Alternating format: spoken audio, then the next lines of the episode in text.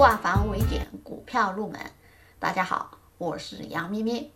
今天我们来分享牛市中那些板块轮动的规律。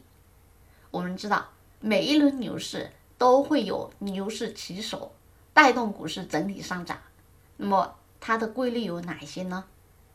从历史来看，牛市最先启动的是券商，券商历来是牛市起手，因为每次行情起来，券商都是先行者。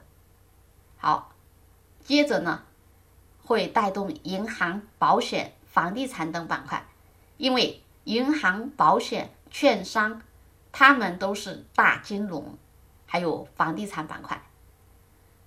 其次，再一次启动的是周期股票，周期股票比如钢铁、有色、煤炭，钢铁。有色、煤炭等周期股第二启动。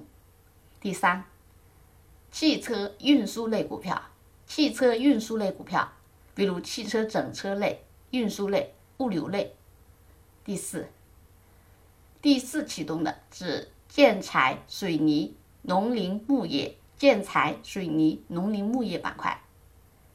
第五启动的是科技股、概念股、科技概念股第五启动。总的来说，第一阶段绩优白马股，第二阶段二线蓝筹股，第三阶段未来预期较好的科技股，第四阶段牛市启动因素都不一样，牛市规律仅供参考。好，我们这节课就到这里，更多股票知识可以查看文字稿或者给我留言。